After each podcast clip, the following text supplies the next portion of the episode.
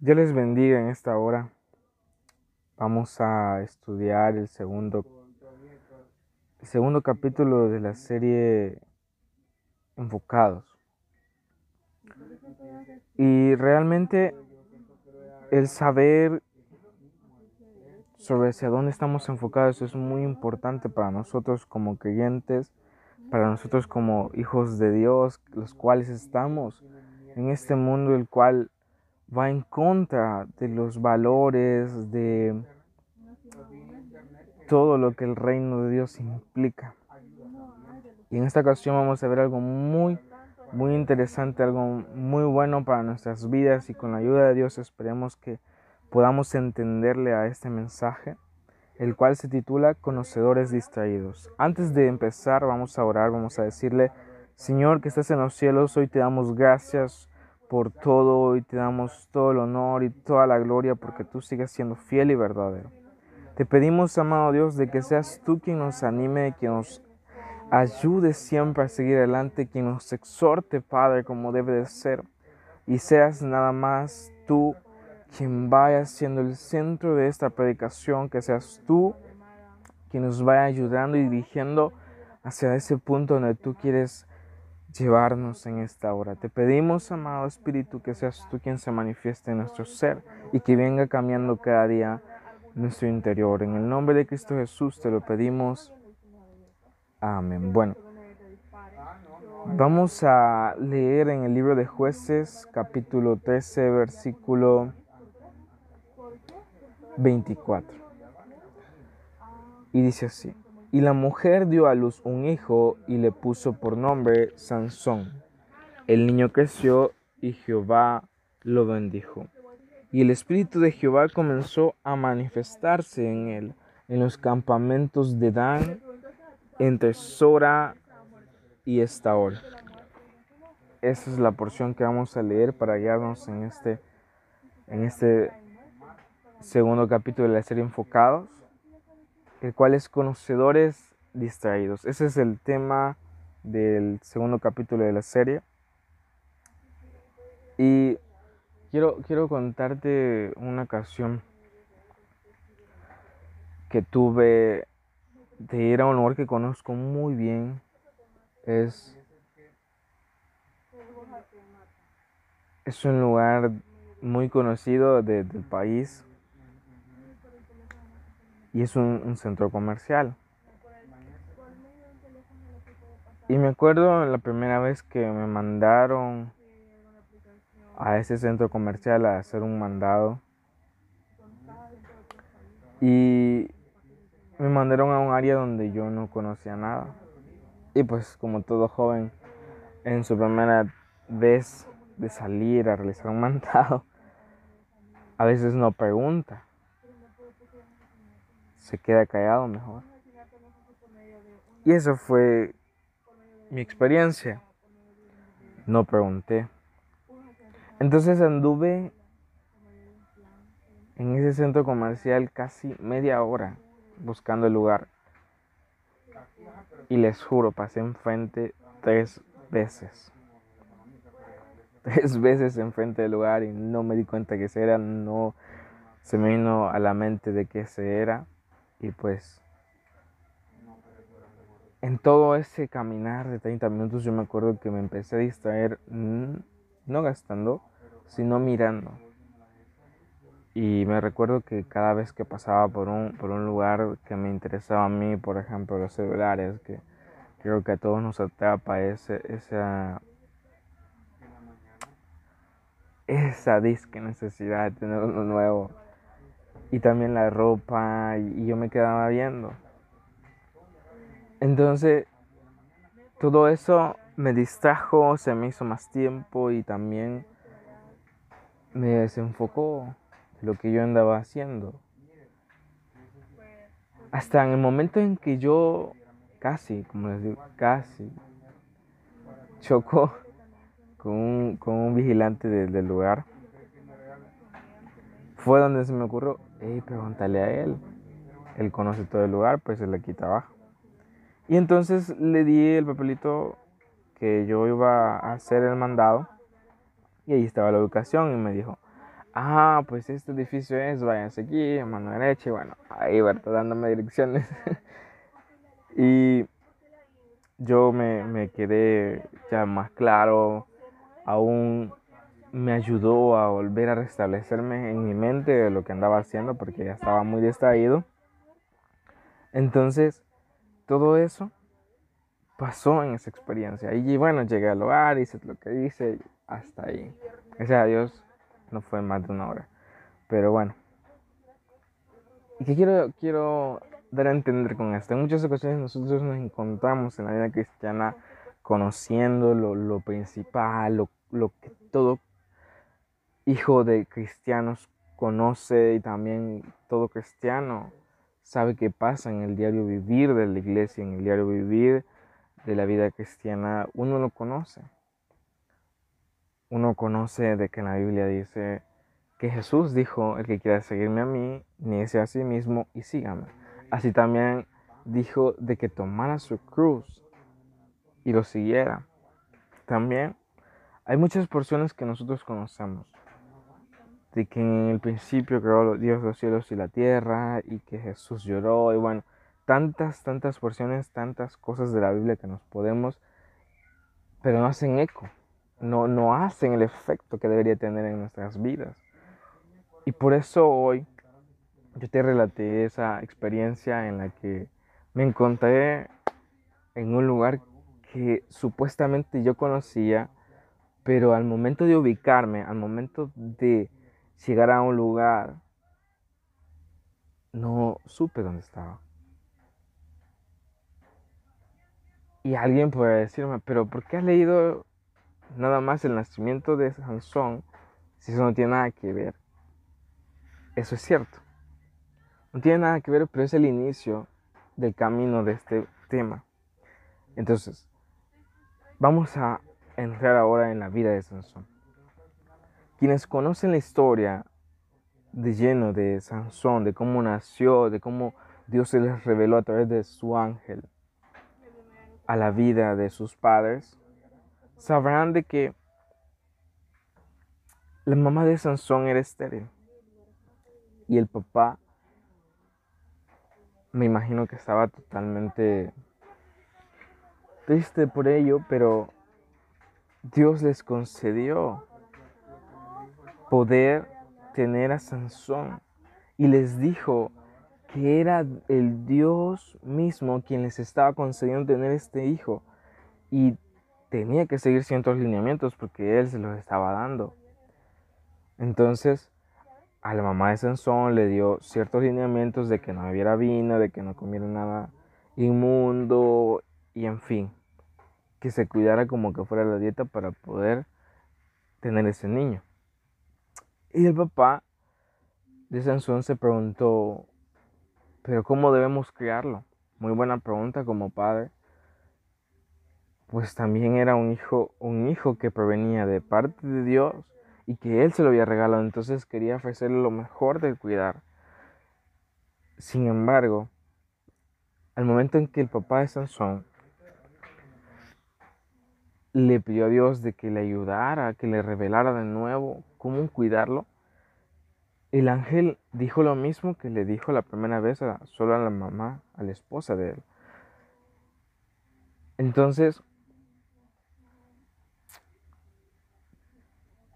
él supo que solo tenía que cuidar. A la mamá de Sansón de consumir cualquier vino, cualquier cosa inmunda y que se apartara de todo lo malo. Pues le habían dicho que el hijo que iba a tener, el niño que iba a tener, iba a ser nazareno desde su nacimiento. Y la palabra nazareno significa apartado, apartado. Como ustedes también puedan recordar o tener presente de que a Jesús lo conocen como el nazareno. Jesús el nazareno. Y así mismo estaban diciéndole que iba a nacer Sansón.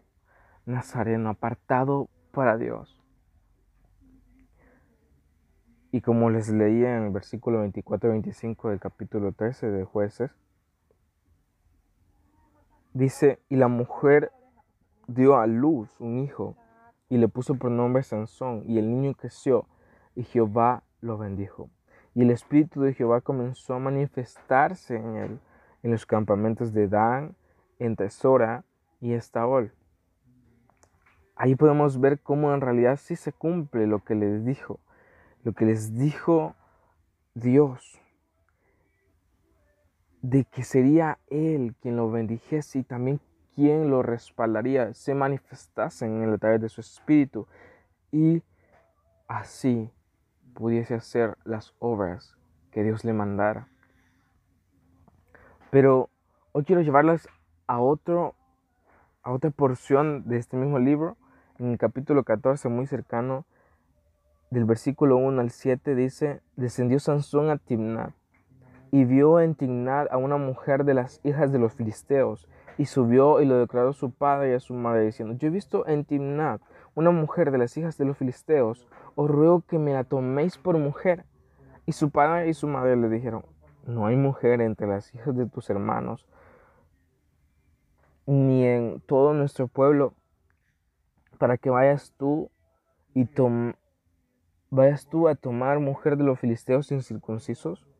Y Sansón respondió a su padre, tómame esta por mujer, porque ella me agrada. Mas su padre y su madre no sabían que esto venía de Jehová, porque él buscaba ocasión contra los filisteos, pues en aquel tiempo los filisteos dominaban sobre Israel y Sansón descendió con su padre y con su madre a Timnat. Y cuando llegaron a las viñas de Timnab, he aquí un león joven que venía rugiendo hacia él, y el espíritu de Jehová vino sobre Sansón, quien despedazó al león como quien despedaza un cabrito sin tener nada en su mano, y no declaró ni a su padre ni a su madre lo que había hecho. Descendió pues y habló a la mujer, y ella agradó a Sansón.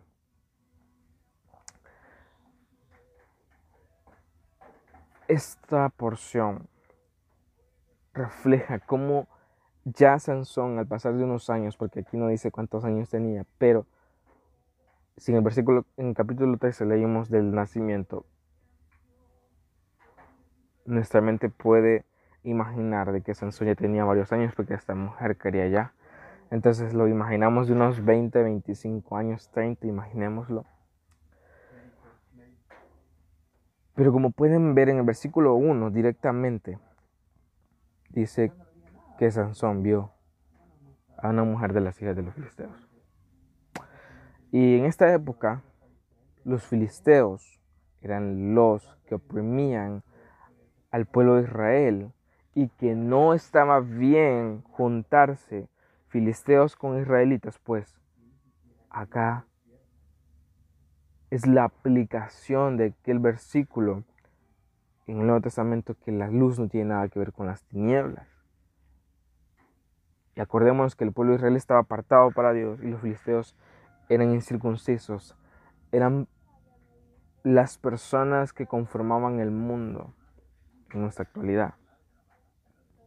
Y Sansón, siendo nazareno, teniendo el Espíritu Santo, al Espíritu de Dios en él, decidió fijarse y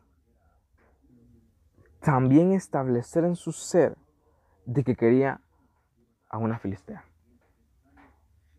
¿Sí? Aquí voy a hacer un paréntesis pequeño. Sí, puede pasar en nosotros, puede pasar en nosotros como cristianos fijarnos en alguien que no es de nuestra misma religión, en alguien que no es también de,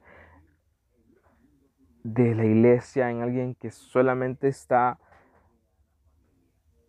enfrascada en las cosas del mundo, sí puede pasarnos. Porque somos humanos. Sin embargo, tenemos presente de que nosotros no podemos estar con el mundo, pues ya fuimos sacados de, allá, de allí, perdón. Y hoy estamos, estamos en el reino de Dios, somos parte del reino de Dios y de la iglesia de Cristo Jesús. Por ello debemos tener presente de que Dios tiene para nosotros a esa persona que va a ser nuestra compañera dentro de la iglesia. No sabemos cuándo ni cómo, pero lo malo es determinar de que queremos establecer una relación con alguien del mundo, con alguien que no conoce a Dios y que no tiene una relación directa con Dios. Entonces, volviendo a Sansón, Sansón, el nazareno apartado desde pequeño, desde antes de nacer, viene y se fija en alguien así. Y aún más, llegó hasta el punto de casarse con esta persona, pero se la quitaron. Se la quitaron y ahora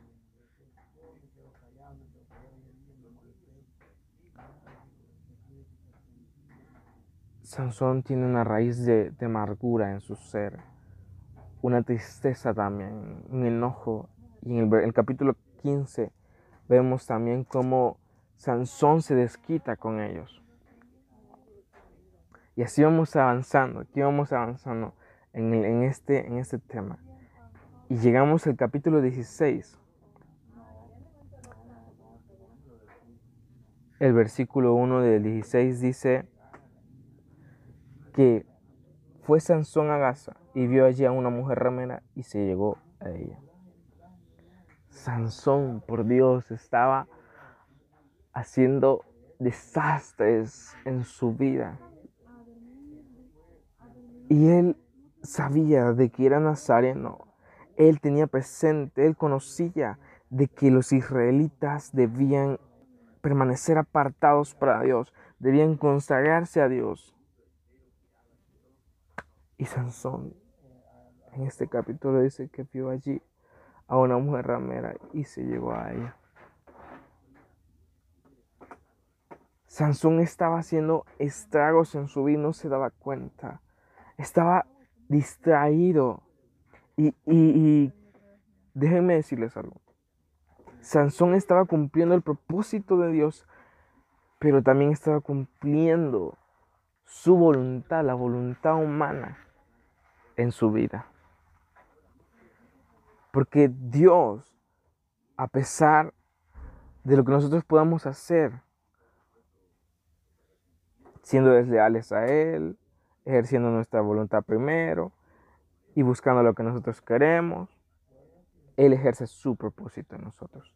Y créanme, aquí lo, lo ha reflejado en el capítulo 14, 15, 16, de que Sansón derrotó a Filisteos Sansón derrotó a filisteos, el cual ese era el propósito de él, manifestarse contra los filisteos y así ganar batallas en el nombre de, Jehová.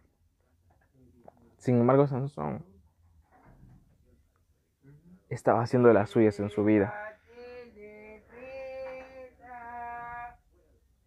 Y estas distracciones, estas cosas que estaba haciendo Sansón son distracciones los cuales le hacían perder poco a poco la unción de Dios. El propósito de Dios estaba siendo desplomado poco a poco. Porque vamos a llegar más a, más, a, ese, ese, punto en el que el propósito de Dios llegó a su fin. Y aquí en este capítulo, en este versículo del capítulo 16, dice de que volvió a fijarse, volvió a ver a una mujer ramera. Y nosotros sabemos que ramera significa prostituta. Es una palabra técnica para describir la prostituta. Y se juntó con ella se llegó a ella. Sansón estaba distraído, como a muchos de nosotros nos pasa. Estamos distraídos en otras cosas que creemos que, son buenos, son placenteros y, y que nos llenan de cierta manera, pero es un momento, nada más. Es triste en realidad saber de que así como Sansón, así como Sansón le pasó, nos está pasando a nosotros también, no nos damos cuenta. No nos damos cuenta de que estamos distraídos y somos conocedores de la palabra, pero estamos distraídos. ¿Y cómo, cómo siguió adelante? ¿Cómo cómo esto prosiguió en la vida de Sansón. Lo podemos ver en el versículo 4. Después de esto aconteció que se enamoró de una mujer en el valle de Sorek, a la cual, la cual se llamaba Dalila. Y aquí pasa algo muy terrible para Sansón. A esta mujer la, la indujeron los principales los príncipes, perdón, de los filisteos. Y le dijeron de que encontrara el punto débil en Sansón. Y es que Dalila era el punto débil de Sansón, pues se enamoró. Nosotros antes podíamos, podíamos ver cómo a él le agradó una mujer y la vio, ¿verdad? Y acá vio a una ramera y se llegó a ella. Es decir, se juntó con ella. Y en esta porción, en estos versículos hasta el 22, del 4 al 22 del capítulo 16 de, de jueces, acá Dalila se empeñó porque le ofrecieron dinero para encontrar el punto débil. Y como Sansón se derretía por ella, a la tercera vez le dijo de que si le pasaban una navaja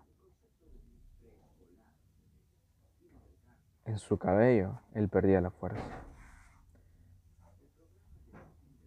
Y al poco tiempo Dalila le dice a los príncipes los filisteos que ese es su punto débil y que entren y le corten.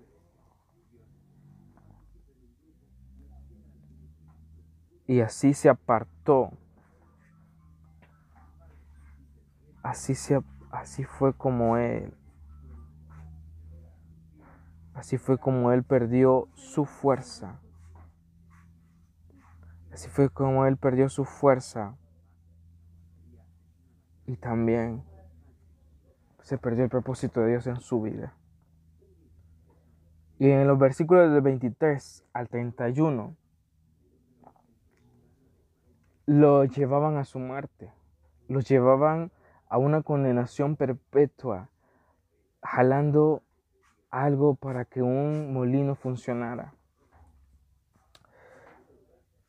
Sin embargo, Dios lo usó allí, pues Él clamó a Dios y le dijo, como,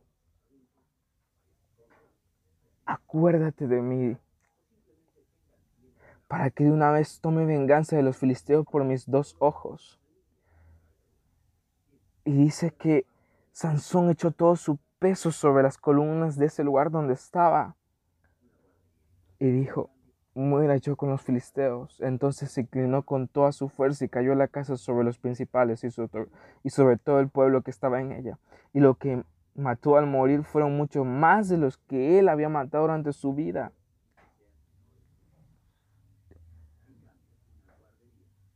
Sansón, no imagino que cuando oró a Dios pudo darse cuenta del error que cometió durante toda su vida y le dijo, acuérdate de mí. Para poder cumplir tu propósito. Y Dios se lo concedió de nuevo. Dios se lo concedió de nuevo. Y aquí dice que murieron más filisteos en ese momento que los que él mató durante toda su vida.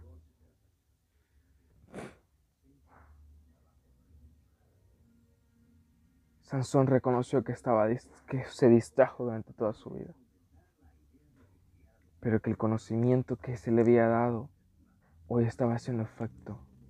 A nosotros nos hace el llamado de que no esperemos ese momento en el cual veamos que vamos a morir ya, en el que el propósito de Dios se está diluyendo, se está perdiendo en nuestras vidas. No esperemos ese momento, porque va a ser doloroso para nosotros.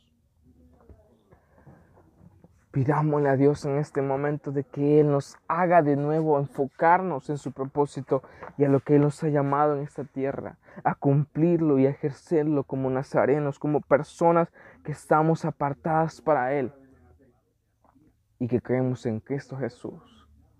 Por eso yo te invito, Señor, a orar. Señor que estás en los cielos. Hoy te damos gracias por todo, te damos gracias porque tú eres bueno y nos has hablado a tiempo y fuera de tiempo, Señor. Hoy te pedimos de que seas tú quien nos anime a ejercer ese propósito, a poder manifestar, a poder comportarnos como personas que estamos apartadas para ti y que debemos de creer en ti cada día más.